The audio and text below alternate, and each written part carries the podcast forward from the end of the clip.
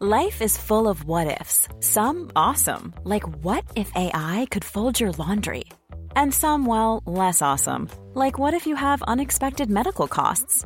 United Healthcare can help get you covered with Health Protector Guard fixed indemnity insurance plans. They supplement your primary plan to help you manage out of pocket costs. No deductibles, no enrollment periods, and especially no more what ifs. Visit uh1.com to find the Health Protector Guard plan for you. Restons calmes avec euh, une invitée. Aujourd'hui, j'ai le plaisir d'accueillir Charlène Descolonges, hydrologue, fondatrice de l'association pour une hydrologie régénérative et autrice d'un livre dédié à l'eau, Fake or Not, chez Tana Édition, un ouvrage solide sur ce bien précieux. Bonjour. Bonjour Armel. Merci d'avoir bravé la, neige pour venir jusqu'à ce micro. Quand est-ce que vous avez commencé à vous passionner pour l'eau? Depuis toute petite, depuis ma, tendre enfance euh, en Bourgogne, en Côte d'Or, j'ai grandi à Dijon et mon frère est, pêcheur à la mouche. Donc euh, m'amenait en fait dans, ces parties de pêche euh, dans toutes les rivières de France. Euh, et puis même avant ça, je, passais beaucoup de temps dans, les rivières. J'ai appris à nager toute seule. Enfin, j'ai un lien très fort à l'eau depuis que je suis toute petite. Grâce à la pêche à la mouche. Exactement. Et à votre frère. Dans ce livre, vous nous parlez du cycle de l'eau qui passe par les océans, l'atmosphère, la pluie ou la neige, les glaciers, le sol. C'est un cycle fermé et infini que, que vous aimez raconter. Euh, l'eau chemine sans cesse pour revenir à l'océan, puis elle repart pour recommencer son cycle complet. Ça a l'air d'être un beau voyage. Ça a l'air magnifique, hein, dit comme ça, sauf que ce schéma n'existe pas. Euh, on est en complète interaction avec ce grand cycle, si bien que depuis euh, une centaine d'années au moins, on a complètement perturbé ce, cycle de l'eau par nos activités et ce à tous les niveaux. Ce cycle n'existe plus alors? Il n'existe plus. Il existe euh, encore dans de rares euh, régions euh, dans, du monde où, où l'homme n'est pas. Mais globalement, même avec les pollutions microplastiques, en fait, on, peut revoir la trace de l'homme dans tous les aspects, tous les éléments du grand cycle de l'eau. Alors pourquoi est-ce qu'il est perturbé précisément ce cycle de l'eau? Alors on a perturbé le cycle de l'eau à plusieurs niveaux. Moi j'aime bien commencer en disant que l'eau a trois couleurs. On a l'eau verte, l'eau bleue et l'eau grise. L'eau verte, c'est toute l'eau qui est évapotranspirée par le végétal. Donc c'est le végétal est vert, donc c'est assez facile à comprendre. Et l'eau bleue, c'est toute l'eau qui se trouve dans nos rivières, dans nos nappes, dans les lacs, etc. Donc c'est l'eau visible, celle qu'on voit tous les jours. Et l'eau grise, c'est toute l'eau qui est polluée, qui nécessite d'être dépolluée pour être euh, disponible. Et donc euh, l'humain a perturbé l'eau verte, l'eau bleue et l'eau grise. L'eau verte parce que il a euh, déforesté massivement. Quand on déforeste massivement, on perturbe le cycle de l'eau verte, l'eau qui s'évapore dans l'atmosphère et qui reprécipite ailleurs. On a vu par exemple que la déforestation amazonienne perturber les régimes de précipitation dans le Pérou, au Pérou. Et euh, l'eau verte aussi, on la perturbe par euh, l'artificialisation des sols, l'étalement urbain. Quand on bitume un sol, le sol ne peut plus absorber la pluie, donc l'eau ne peut pas s'infiltrer, va ruisseler. Donc ça, ça va perturber aussi le cycle de l'eau verte. On a aussi euh, détruit des zones humides, hein, qui sont des, richesses hydrauliques majeures, et ça aussi, ça va perturber le cycle d'eau verte. L'eau bleue, on, on surpompe beaucoup trop, parfois, dans certaines régions euh, d'eau par rapport à la capacité à se renouveler. Et enfin, toutes les pollutions que l'on émet dans l'environnement terminent dans le cycle de l'eau.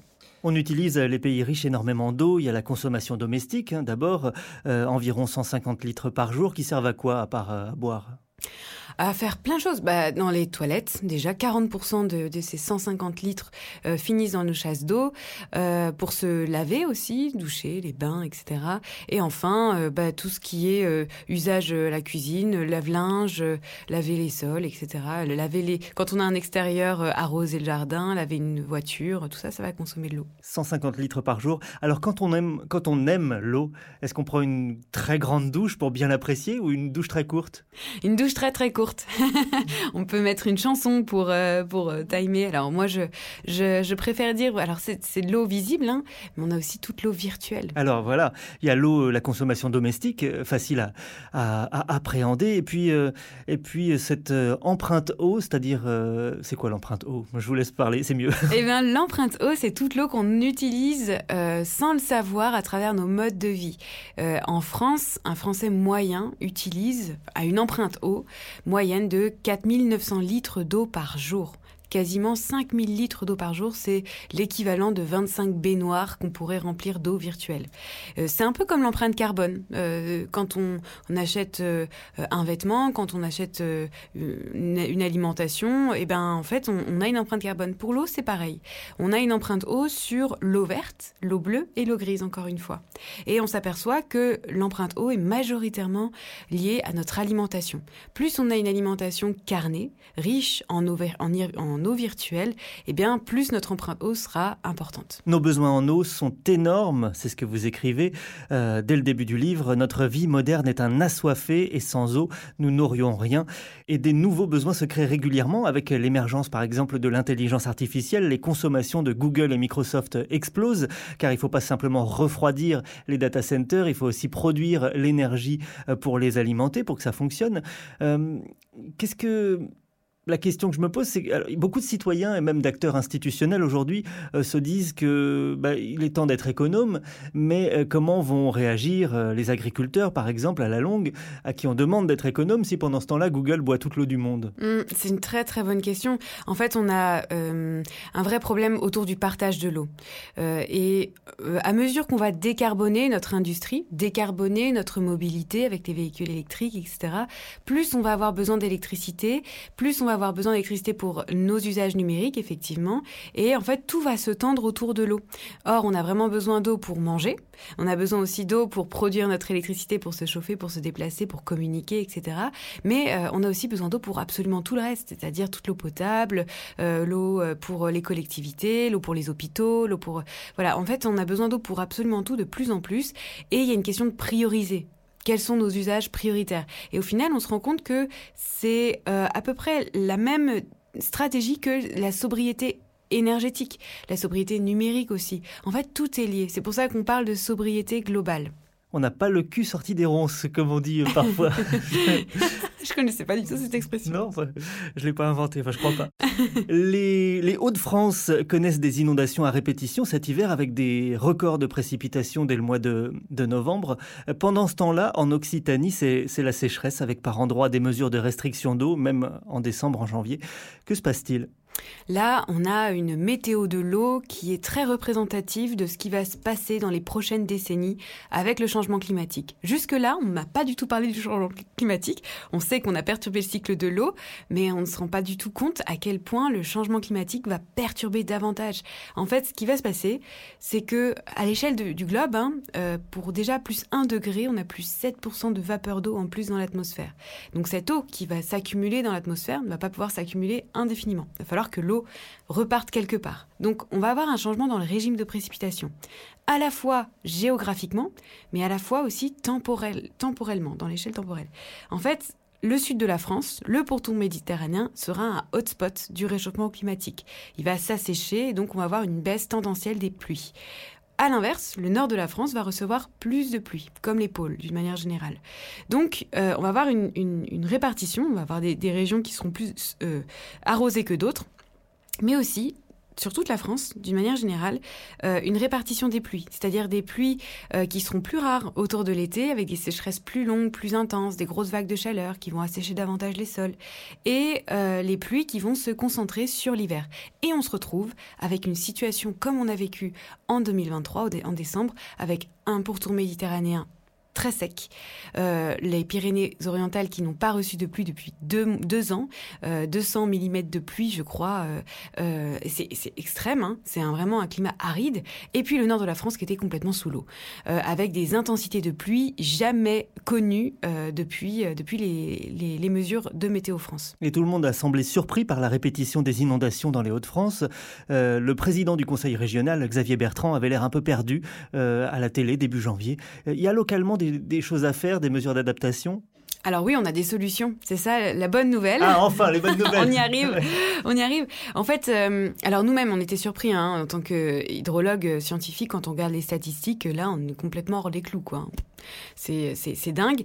Euh, mais les bonnes nouvelles, c'est que en fait, il n'y a, plus qu'à faire comme avant, c'est-à-dire euh, préserver les zones humides, euh, éviter de retourner les prairies le moins possible. Dans ces régions du nord de la France, on a une grosse pression sur les prairies. on, on essaye d'encourager les agriculteurs à préserver leurs prairies, mais ça demande justement de changer de modèle agricole hein, et, euh, et de préserver les zones humides. En fait, on a détruit plus de la moitié de nos zones humides en France en 50 ans.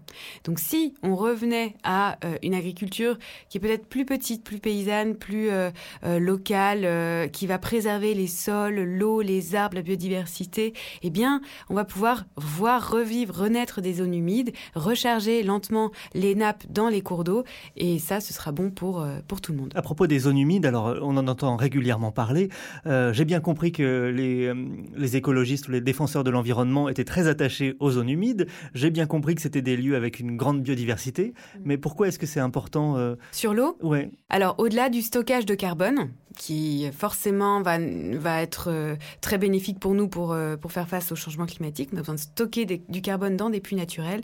Eh bien, les zones humides ont quatre autres super pouvoirs. Déjà, elles permettent de réguler les crues. elles agissent comme des éponges hein, euh, qui sont humides. Alors, faites le test chez vous avec une éponge. Quand vous partez chez vous pendant 2-3 semaines, quand vous revenez, l'éponge est très sèche. Le temps que vous, la, que vous remettiez de l'eau, euh, l'eau qui va couler va ruisseler. Les zones humides, c'est pareil. Il faut qu'elles soient toujours un peu humides pour pouvoir faire leur rôle d'éponge. Si elles ne sont pas humides, eh bien, l'eau va partir. Donc, faut préserver et réhydrater nos zones humides. Comme ça, elles auront leur rôle d'éponge. En temps de sécheresse, elles vont restituer de l'eau. Elles sont toujours humides. Point de fraîcheur pour la biodiversité, etc.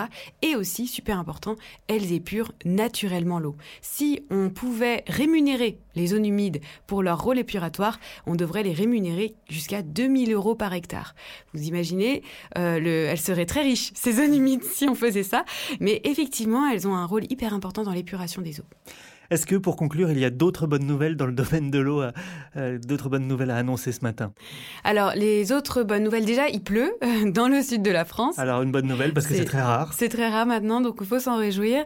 Et puis, je pense que globalement, depuis 2022, avec la sécheresse qu'on a vécue, il y a une forte prise de conscience euh, de la part des citoyens, mais aussi des décideurs, des entreprises qui veulent tous et toutes se mettre à l'œuvre pour protéger l'eau. Et ça, c'est une très bonne nouvelle. Parmi les bonnes nouvelles, on peut dire que depuis ces quelques que depuis récemment, depuis ces grandes sécheresses, les pouvoirs publics se saisissent enfin de la question Oui, alors on a eu le plan eau annoncé par euh, euh, le gouvernement. En mars 2023, ils ont annoncé le plan.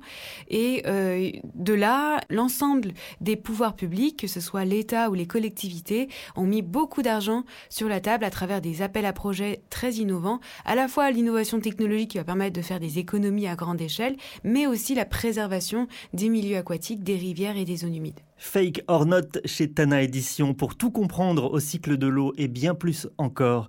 Eh ben c'est disponible un peu partout. Merci beaucoup Charlène Descolonges. Merci à vous. À bientôt. À bientôt.